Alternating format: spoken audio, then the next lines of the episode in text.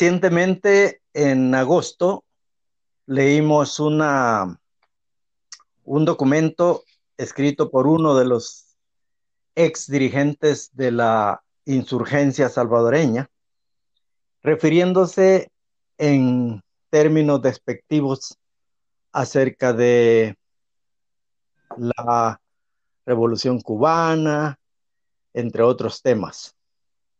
Como eso no es casualidad, sino que eh, coincide con toda la ofensiva que la administración Trump ha tomado en contra de la revolución cubana, consideramos importante referirnos a algunos de los puntos que esta persona aborda.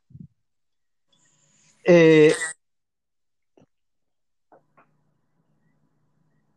en primer lugar, hay una, una, el eje de esta, de esta entrevista es la consideración, la, la tesis de que las condiciones internas de la realidad de cada país son las que determinan siempre qué es lo que va a terminar ocurriendo en un proceso revolucionario.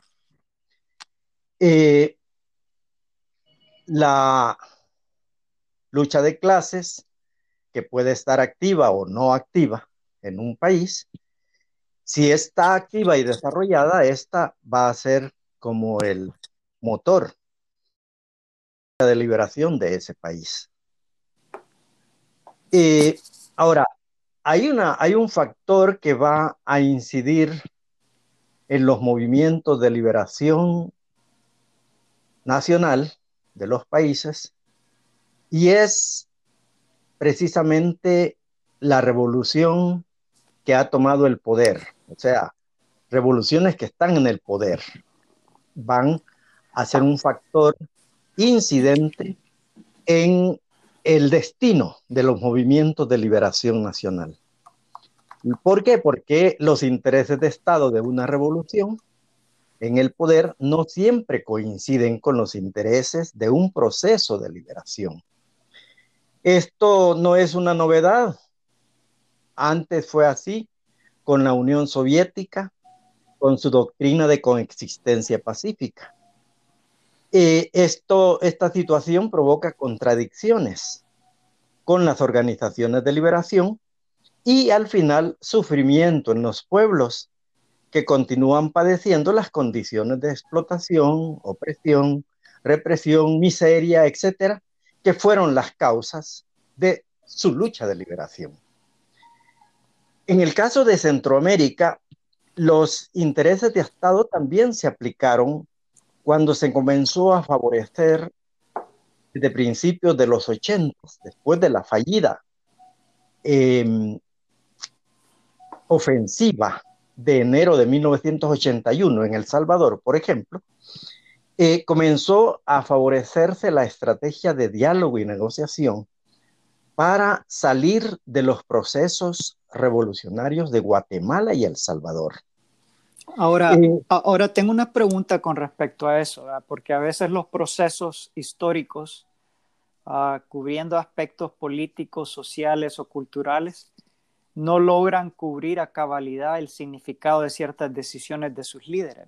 Y como menciona el, la estrategia de diálogo y negociación del, 90, del 81, esto entra en, lo que voy a preguntar, eh, que no, no, se, no se logra entender a cabalidad el significado de ciertas decisiones de sus líderes que toman ciertas, ciertas uh, nuevos rumbos. ¿no? Uh, ¿Qué significó para las mayorías en El Salvador, es decir, el pueblo y los que sí lo dieron todo en frente de aquel enemigo frontal de las fuerzas represivas de la época, es decir, el pueblo, el cual había puesto su esperanza en el movimiento organizado de El Salvador, que el FMLN diera un giro total. ¿Será que era su forma, sin decirlo, digo, su forma de los líderes que tomaron esa opción o esa nueva estrategia, de aceptar y decir que habían tomado una decisión triunfalista al principio con su estrategia de guerra popular prolongada.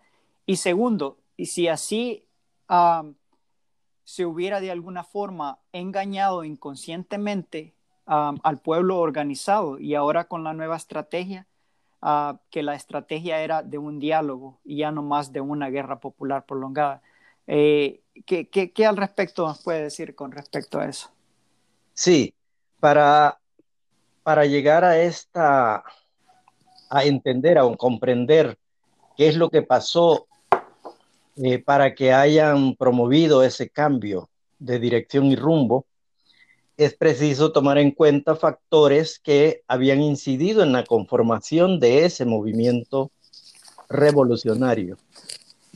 Eh, en primer lugar, esa fue una unidad que no, entre comillas, fue realmente un agregado de cinco organizaciones. Eh, para colmo de males, cada una de las organizaciones no era un partido revolucionario eh, verdadero. Para continuar, ninguna de las organizaciones había conformado el poder de la clase obrera. Eh, y para completar, en las cinco organizaciones lo que predominaba eran dirigencias pequeño burguesas que no respondían estrictamente a los intereses de la clase proletaria. Estoy incluyendo en eso a las mismas FPL que eran en términos de concepción y de práctica la que más se acercaba a las aspiraciones de liberación.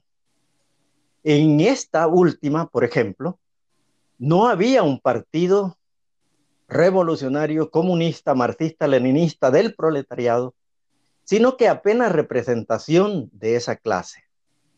Su dirigente máximo eh, no pudo resolver a lo largo de toda la década ese problema, ese problema grande de ausencia de la clase obrera en términos protagónicos.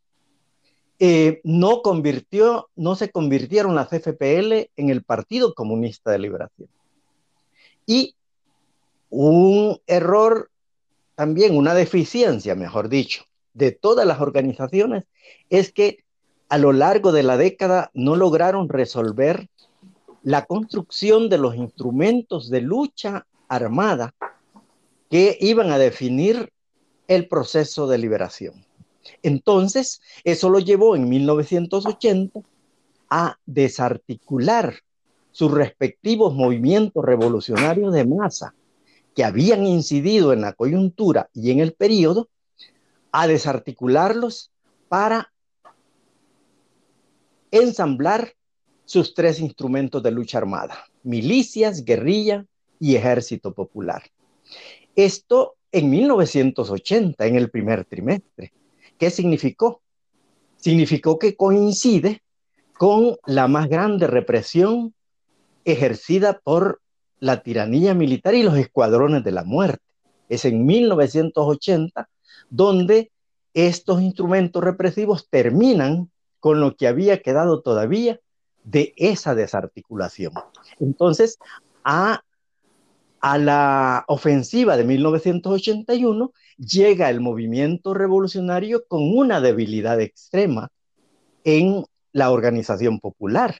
Es por eso que no hay respuesta no hay insurrección popular, porque el movimiento popular está desarticulado, está deshabilitado y sus cuadros eh, más visibles han sido incorporados a, su, a sus instrumentos armados. Eso es lo que explica eh, que al triunfalismo, al, desestimar la fuerza armada y al subestimar las propias fuerzas, eh, haya mm, ese triunfalismo haya contribuido pues a la frustración, al desencanto y a la desilusión que es típica, es típica de los dirigentes pequeños burgueses cuando eh, tienen estas, estos resultados.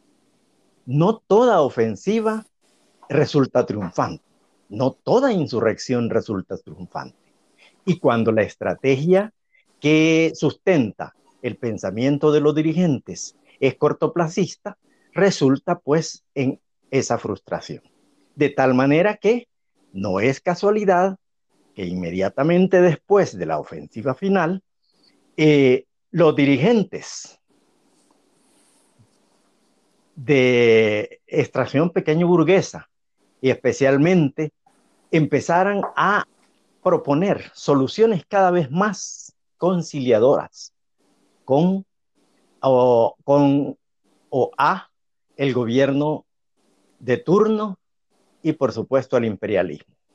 Estos eh, ciegos y miopes no entendieron que la insurgencia les estaba ofreciendo en bandeja de oro un paquete reformista para no continuar con la revolución. Espero que eso responda la, la pregunta. Sí.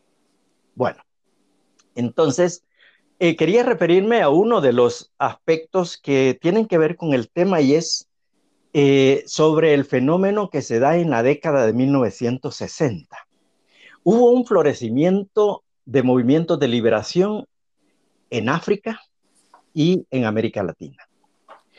De el destino de los movimientos de liberación en África eh, es bien conocido que o devinieron en dictaduras o, devinieron en democracias burguesas.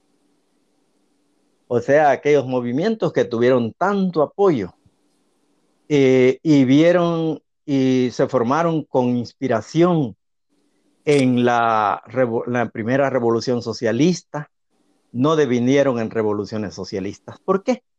Por el mismo punto que estamos eh, señalando.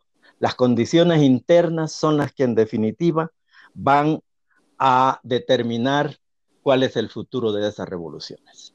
Ahora, eh, ¿cómo empiezan los movimientos de liberación en América Latina? En la década de 1960, había condiciones objetivas eh, de explotación, de opresión, de represión, de humillación, de marginación, de exclusión, desigualdad, desempleo, bajos salarios, miseria, hambre, etcétera, etcétera. A partir de que en enero de 1959 triunfa la Revolución Cubana, en América Latina se prendió, se encendió la esperanza y el entusiasmo en sectores de la izquierda de América Latina. Eh, y se rompió el mito que había sido propagado por la izquierda tradicional de que no era posible la lucha armada y de que la acumulación de fuerzas era una fase eh, casi infinita en la que solo los medios y formas de lucha pacíficos eh, especialmente el electoralismo, la, la vía electoral, eran validados por la izquierda tradicional. Es decir, que las condiciones subjetivas de la revolución se manifestaron en grupos de hombres y mujeres cuya conciencia y determinación los motivó a buscar el rumbo de la lucha armada. A veces la izquierda tradicional alega que era un grupito nada más. Bueno, en todos los procesos revolucionarios comienzan, los procesos comienzan con un grupito nada más. Y estos son los que se deciden a trabajar con la lucha para, provocar eh, el nacimiento y el crecimiento de condiciones subjetivas, que es ni más ni menos la gana de organizarse, la gana de luchar y la gana de triunfar.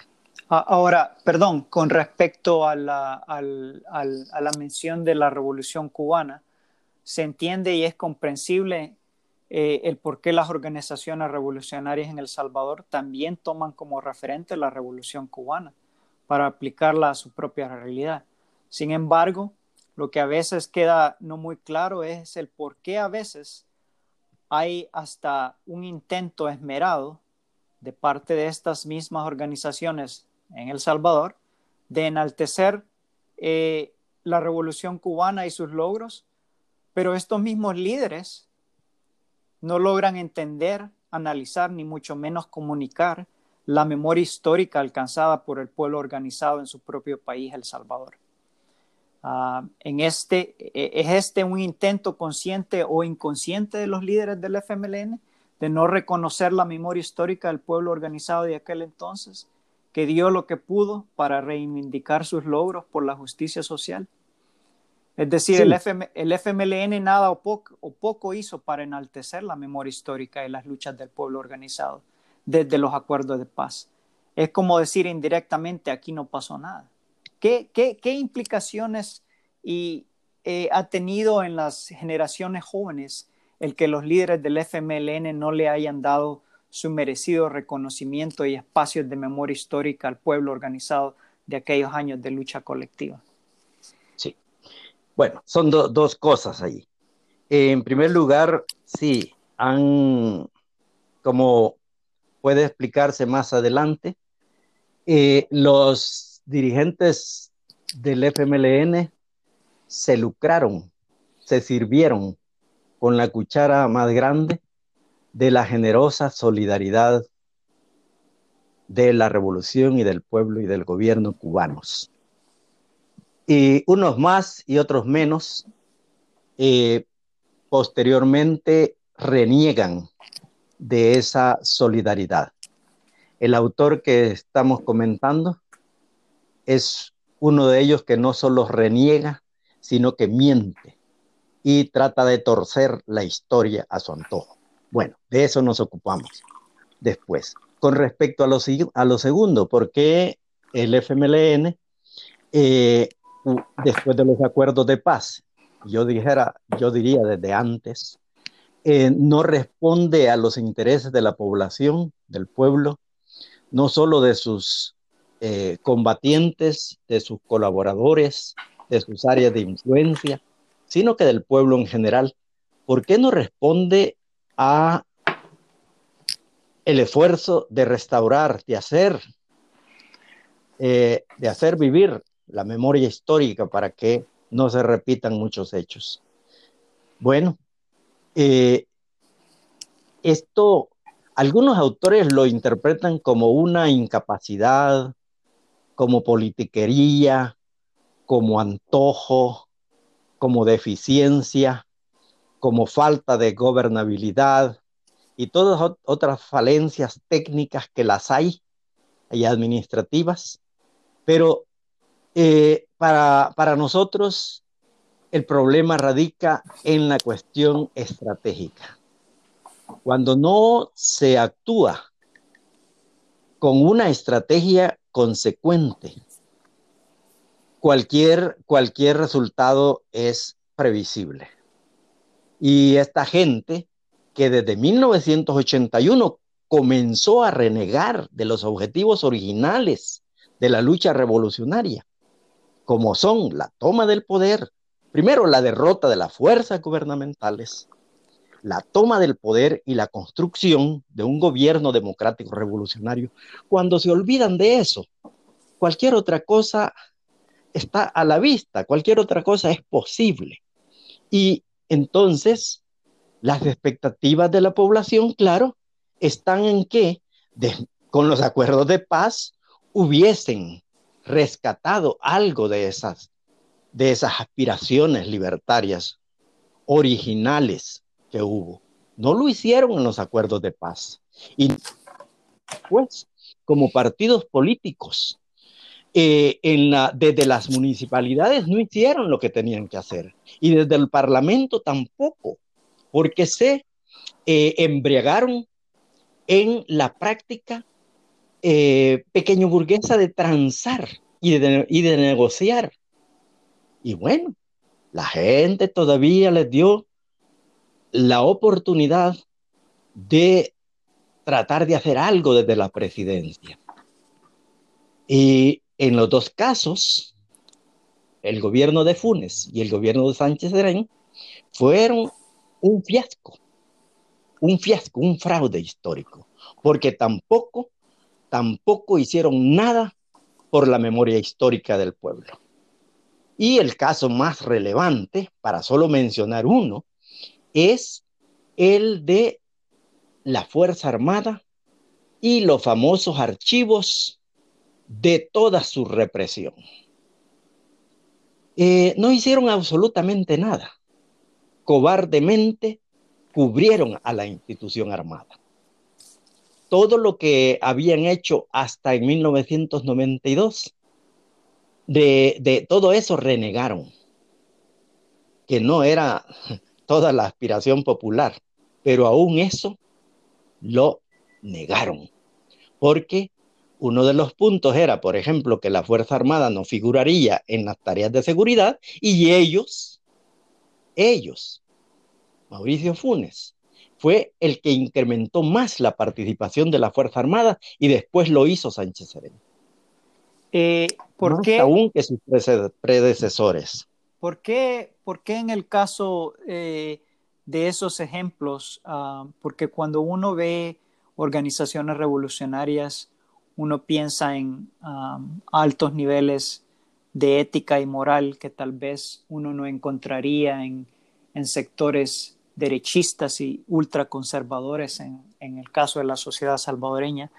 Pero ¿por qué al momento de mostrar esos signos de alta moral y ética, uh, especialmente estos líderes uh, de El Salvador tomaron decisiones Ah, que fueron incapaces eh, de, de, alguna manera de demostrar que, que, que, esos cargos que tenían era porque, no solamente porque se les habían asignado dentro de su organización, sino que el pueblo también les había de alguna manera abanderado esa, ese título al, al seguir sus órdenes. porque es que no se observa esa, esa alta, altos niveles de moral y ética dentro de esos líderes uh, del FMLN?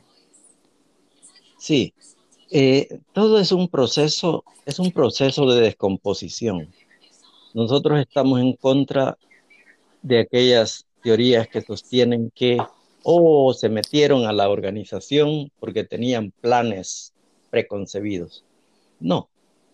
La descomposición político-ideológica se da en un proceso. Eh, yo no dudo de las intenciones sanas de aquellas generaciones de revolucionarios, estudiantes, maestros, que desde 1974 se sumaron a las organizaciones político-militares para reimpulsarlas, para impulsarlas en el desarrollo de sus organizaciones populares de masas. El, tema es un poco más eh, allá, ¿Qué es lo que sucede al interior de la práctica y praxis revolucionaria? Hay un trinomio de cosas que es eh, ética, moral y contextura. Esa, ese, ese conjunto, ese triple componente, no siempre es eh, suficientemente sólido o a veces cae en generalidades. Vaya, por ejemplo, una organización puede, puede cuidar de la consecuencia estratégica y descuidarse en el aspecto ético, moral de sus combatientes, de sus dirigentes. Y de tal manera que el, la contextura es la que va a sufrir, aunque ese cuadro esté realizando tareas muy eh, valientes, muy importantes, si no hay fortalecimiento de la formación integral, eh, va a haber debilitamiento al final. Y eh, uno de los aspectos en la formación integral es la cuestión ideológica, es decir, la formación ideológica con respecto a la ideología del proletariado. Si no hay una constante retroalimentación en teoría, práctica y praxis, por muy eh, desarrollada que sea una organización, no, no, no va a, llegar a donde eh, los objetivos originales se plantean. Esa es, eso es pues un proceso de descomposición y de deterioro, que nadie planea, pero se da. Y la, como hemos dicho, la ausencia de clase obrera y la, ausencia de protagonismo de la clase obrera y de la ideología del proletariado, porque pueden haber organizaciones de obreras que no responden a la ideología del proletariado. Es presencia física de la clase y es ideología del proletariado, las dos cosas. Entonces, si no hay eso, eh, los más valientes y dedicados revolucionarios pueden devenir en deterioro ético, moral y en la entrega pues de los principios y de los valores. De tal manera que no es, no es una, una sorpresa eh, muchas de las cosas, muchas de las conductas políticas que ellos tienen después ya en su desempeño gubernamental. De la misma manera que a nosotros no nos sorprende que, que, que Nayib Bukele el segundo día de junio de 2019 haya mandado a quitar el rótulo de la, de la tercera brigada de San Miguel eh, titulada Domingo Monterrosa. De esa misma manera, no nos sorprende que ni el gobierno de Funes ni el de Sánchez Serén hayan hecho absolutamente nada.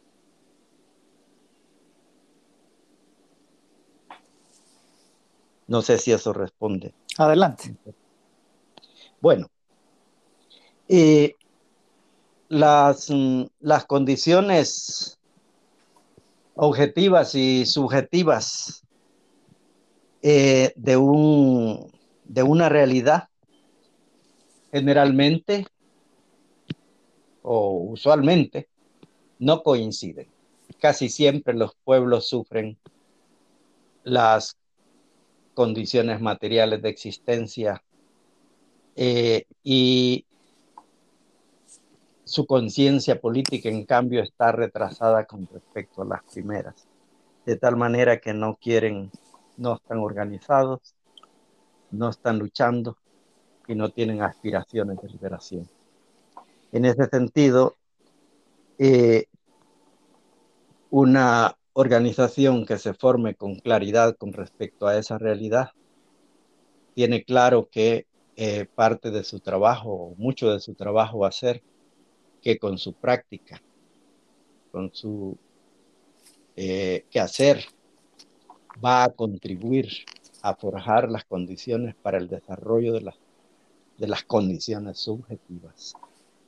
Eh, es una es una lógica de la construcción revolucionaria y liberadora que dista mucho, pues, de los análisis en los que se quiere presentar a ese proceso como resultado de una conspiración eh, maligna de parte de los comunistas, entre comillas. Es un reduccionismo en el que caen autores como el que estamos comentando y que se puede encontrar, que no es nada nuevo, porque se puede encontrar a lo largo de la larga historia del cavernario en el mundo. Eh, uno de los ejes del anticomunismo es demostrar las revoluciones, es demonizar las revoluciones socialistas como malignas, como diabólicas. Eh, ellos siempre acuden al adoctrinamiento para suplantar el ejemplo y la esperanza de las experiencias revolucionarias triunfantes. Eh, por supuesto, no les gusta, no les gusta que los pueblos latinoamericanos, en este caso en los 60, se inspiren en la revolución cubana como una posibilidad no les gusta que los pueblos se, entusiasmen, que los pueblos se organicen y por supuesto que luchen. No les gustó en 1960 y no les sigue gustando. Eh, los procesos, por ejemplo, en América Latina en los 60, los pueblos, ya hemos dicho, tenían todas esas condiciones subjetivas pero no tenían las condiciones subjetivas.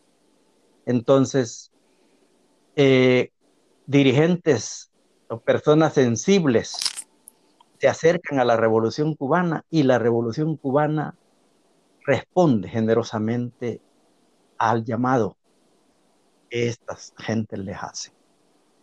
Y por eso es que florecen en América Latina muchos movimientos revolucionarios, liberadores de los 60, pero eso no es, no es que se lo hayan inventado en Cuba, es que es al revés, es en los países de América Latina donde hay condiciones objetivas y donde grupos de revolucionarios toman la iniciativa para promover el avance de sus procesos. Bueno, se acercan a Cuba y Cuba generosa responde. ¿Y cuál es el problema? Por supuesto que eso no les gusta a los anticomunistas y por eso lo condenan siempre. Ah. Eh, sí. Ahora, en el caso del ERP, se entiende de que ellos fueron unos pioneros en acercarse a, la isla, ¿no? A Cuba. Y, y de momento, pues todo parecía muy bien, ¿no? Ah, pero de repente, años más tarde, que se entiende que eso fue ahí pues, empezando los 70, ¿no? Y, pero años más tarde se le acusa al mismo poeta Roque Dalton de ser agente cubano antes de ser ejecutado por sus mismos compañeros dentro del RP. Entonces, segundo, ¿qué, qué, le importaba a los dirigentes del ERP si Roque fuese agente cubano o no? ¿Y de qué moral podrían estar argumentando estos líderes del ERP cuando ellos mismos ya estaban en relaciones con Cuba? ¿Cuál, en sí era el temor de, fondo de, ese, de, ese ah, hecho o, o palabrería o frase de que el poeta era un agente cubano, cuando ya Cuba les había tendido la mano? En efecto, eh, como en 1960 se diera el, como resultado que organizaciones de la misma manera en que florecieron, desaparecieron, dirigentes que estaban entusiasmados se frustraron, golpes de las fuerzas enemigas que los derrotaron, como se diera tanto, tanta experiencia, es por eso que eh, en 1970 las FPL, por ejemplo, adoptan, y, voy a mencionar esto para comparar cómo las actitudes son diferentes, adoptan como línea de táctica eh, no promover su nombre, sino que ganar su nombre. Después de tres años de lucha, se ponen su nombre. Y segunda línea táctica efectiva fue no acudir a solicitar ayuda internacional, sino hasta haberse ganado el reconocimiento o haber comenzado el reconocimiento de su presencia político-militar en El Salvador. Por eso es que cuando las FPL llegan hasta en 1974, después de casi cinco años de lucha a Cuba, encuentran bien instalados a la representación, los representantes de la otra organización que había terminado de articularse apenas en 1972, porque antes de eso ellos son grupos, grupos que se juntan y que grupos de cristianos, grupos de estudiantes, grupos de ex em, comunistas que se juntan y forman a lo que llamaron ERP. Bueno, los encuentran cómodamente instalados en Cuba. Por eso hay otra cosa que no es casualidad y es eh, el hecho de que Roque Dalton haya precisamente encontrado su camino de incorporación a la lucha político-militar en el RP y no en la CFPL. Dos razones. Una, por lo que hemos señalado. El RP estaba allí, es la primera que llega, y Roque está allí, en Cuba. Eh, segundo, una anecdótica casi, eh, por la personalidad de Roque. No hay ninguna duda de que em, incorporarse a los rigores de los primeros tres años o cuatro años de las FPL le habría resultado muy, pero muy difícil, sino que quizá imposible, porque eh, él tenía características muy, muy, muy personales. Y las FPL se forman en una, en una, eh, con un método totalmente eh, diferente. Difícilmente habría Roque eh, encajado en aquella rigurosa disciplina que demandaban las primeras los primeros comandos de esta nueva organización. Bueno, tuvieron un apoyo muy especial y este autor en su artículo, en su documento, eh, omite decir eso, pero tuvieron ese, ese, ese trato muy especial relación, la relación se deteriora cuando hicieron, cuando asesinaron a Roque en el 10 de mayo de 1975. Eso los lleva a tener algunas dificultades en su relación.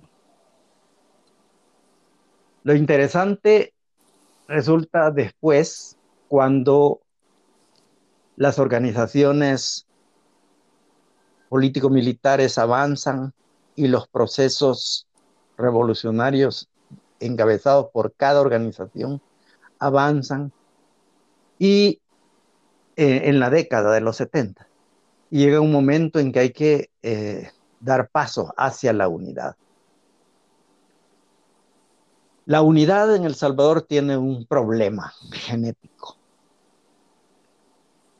o uno o más problemas genéticos. Uno, ya lo mencioné, es que cada una de las organizaciones son políticos militares y que no son partidos comunistas. No hay partido comunista. Es decir, no hay un polo de, avanzado ideológico en el seno de esas organizaciones. Entonces, la unidad es más mm, motivada, promovida por necesidades pragmáticas de hacerle frente a un proceso que se va haciendo cada vez más avanzado, sin unidad, obedece más a eso que a la maduración de un partido comunista que desarrolla una política de alianzas y unidad que devienen en un frente revolucionario por una parte y un frente amplio por la otra para derrotar a las fuerzas enemigas. ¿Qué quiero decir? El proceso eh, clásico o natural del desarrollo de un movimiento revolucionario y liberador, en el caso del Salvador se altera, se deteriora, da saltos. Por eso no es casualidad que eso sea un agregado de organizaciones, un concubinato de organizaciones que tarde o temprano van a implosionar, como evidentemente sucedió después. Eh, eso es lo que, lo que puedo adelantar al respecto. Eh, Posteriormente, en ese contexto de la necesidad pragmática de la unidad, resulta un acercamiento muy peculiar otra vez entre el RP y dirigente de la Revolución Cubana. Y uno se pregunta posteriormente, en retrospectiva, bueno, ¿y, qué, por qué? ¿Por qué eh, los dirigentes de la Revolución Cubana privilegian la relación y el acercamiento a la organización pragmática no marxista? Eh, además de la que tenían tradicional histórica con el Partido Comunista, que tampoco era la gran eh, relación, pero eh, las FPL no son, no tienen esa, esa, ese trato, digamos, no reciben ese trato particular que sí recibe el RP. Eh, hay una anécdota al respecto se dice que eh, Fidel regaló de manera particular a Joaquín Villalobos una, un arma muy bonita, que Joaquín Villalobos a, a su vez regaló a Salina de Gortari en el proceso de las negociaciones en México. Eh, cierto o no, lo del arma, lo importante es que sí es cierto que hubo una relación muy particular con ellos. Entonces, eh, a estas alturas, destilar tanto veneno acerca de la revolución cubana y acerca de Fidel y de sus líderes, cuando han tenido tanta deferencia, es como morderle la mano al amo que les dio de comer. Así de vulgar y así de simple. Morderle la mano al amo que les dio de comer. De esa manera se comporta este dirigente en este momento.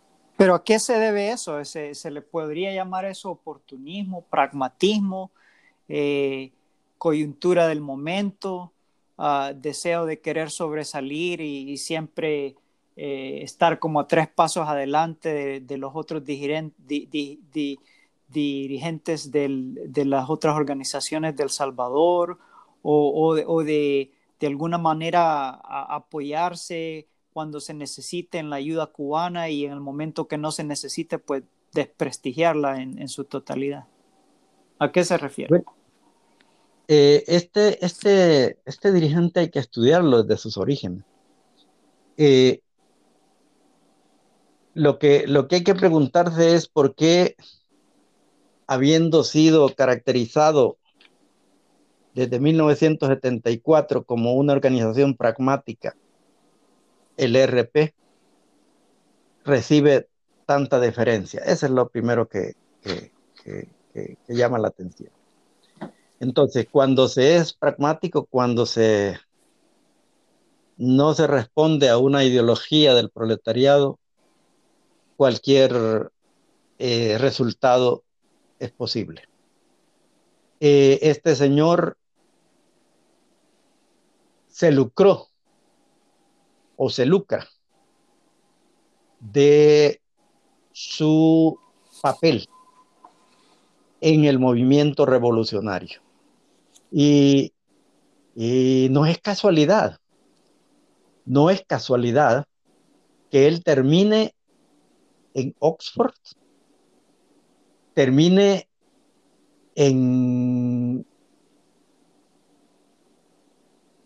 con las puertas abiertas para tener posibilidad de desplazarse desde allí. Eh, y lucrarse de su experiencia y, de su papel revolucionario anteriormente. Por eso es que se, se, le facilita convertirse en un asesor, en un consejero o como se llame. Y, y, lo importante es reparar en que aconseja precisamente a dictaduras para acabar con procesos revolucionarios. es un consejero contrainsurgente, aprovechándose de su experiencia insurgente. Y esto algunos no nos sorprende porque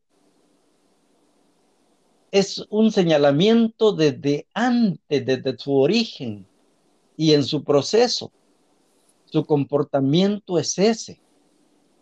Y entonces, que termine ahora eh, en un papel tan miserable, lucrándose como consejero a sueldo de gobiernos dictatoriales como el colombiano, eh, es, no es sorpresa, es así, es resultado de su descomposición y de su ausencia de moral, de ética, revolucionarios. Ahora, eh, recién, ahora, ahora, ahora recientemente en una entrevista que él dio, a como mencionar a Colombia, en Colombia, a una entrevistadora colombiana, eh, como resultado de la incorporación, de la reciente incorporación de hace como un año más quizás de las FARC a la vida política en Colombia. Esta entrevistadora le hacía la, la pregunta de, de, qué, de qué se basaba su análisis tan positivo y optimista este fulano acerca de la, de la situación en Colombia. a lo cual el, el dirigente, ex dirigente este y ahora asesor respondió, eh, bueno, puedo, enumerar muchos casos, pero el, caso más excepcional que puedo eh, mencionar es de la misma experiencia que yo tuve en El Salvador y el éxito, así, el éxito eh, de, la, de, la, de la solución ah, negociada que se obtuvo en El Salvador. obviamente con esa, con esa respuesta lo que este individuo da a entender es que en el caso de El Salvador, pues esta solución negociada fue un éxito. Entonces, pero uno diría, éxito para quién y éxito para, eh, para, para cuántos, ¿no? Eh, porque si yo eh, me fuera a hacer unas entrevistas de mucha gente en El Salvador, en su mayoría ellos dijeran que no, que nada cambió su situación desde los acuerdos de paz hasta la fecha, que de hecho se ha hecho más imposible. Pero llama la atención que este individuo pueda llegar a esos niveles y decir que esa, esa solución negociada fue un éxito, porque quizás representa sus intereses de él, de lo que él estaba queriendo lograr a través de su influencia eh, sobre y con los otros líderes del FMLN en su momento. Ah, pero ¿qué, ¿qué, implicaciones, ¿qué implicaciones tiene ese, ese tipo de, eh, por no ponerlo de otra forma, análisis simples ah, que se dan, ¿no? Ah, de que por lo menos se obtuvo una, una, una, solución negociada y no algo peor. ¿Qué, qué, qué, qué implicaciones tiene eso? Sí, eh, hay varias cosas. Uno es el, el análisis que se hace de los acuerdos de paz. Eh, por supuesto, los dirigentes de la insurgencia hasta entonces, incluido el mencionado, tratan de vender la idea de que ese es el triunfo revolucionario. Eh, cuando la realidad es que se trata de una solución reformista que deja intactas las causas fundamentales que habían dado origen a la lucha político-militar en 1970. Entonces, la interpretación es diferente. Por supuesto, la percepción en, la, en el seno de las grandes mayorías y minorías del pueblo incluyendo el proletariado, es también diferente. Los pueblos son llevados y manipulados a lo largo del proceso del pueblo. Eh, por ejemplo, la gente no logró eh, percibir, o muchos desconocimos o desconocieron qué había ocurrido en 1981. ¿Por qué los violentos hechos de abril de 1983? Con esa desviación del rumbo del proceso. Ya había pues una desviación del rumbo. Precisamente los muertos, asesinato y suicidio se dan por eso, porque el proceso se, ha, se está enrumbando hacia objetivos diferentes a los originales, es decir, hacia objetivos reformistas. Entonces, eh, hubo alguna gente que, que lo entendió los hechos de abril y se retiraron de esa organización. Hubo algo otra gente que continuó y siguió en, en la creencia de que se estaba luchando por la liberación. Llegan a 1989, aún con la ofensiva promueve el FMLN la historia de que esta, ofensiva final es hasta el tope, lo cual era una manipulación propagandística, porque en lo que menos estaban pensando los dirigentes era en ir hasta el tope, o sea, hasta el final, eh, sino en búsqueda de una solución negociada. Entonces algunos, otra gente también entendió que esa ofensiva era el resorte impulsor para presionar más al gobierno y al imperialismo a negociar.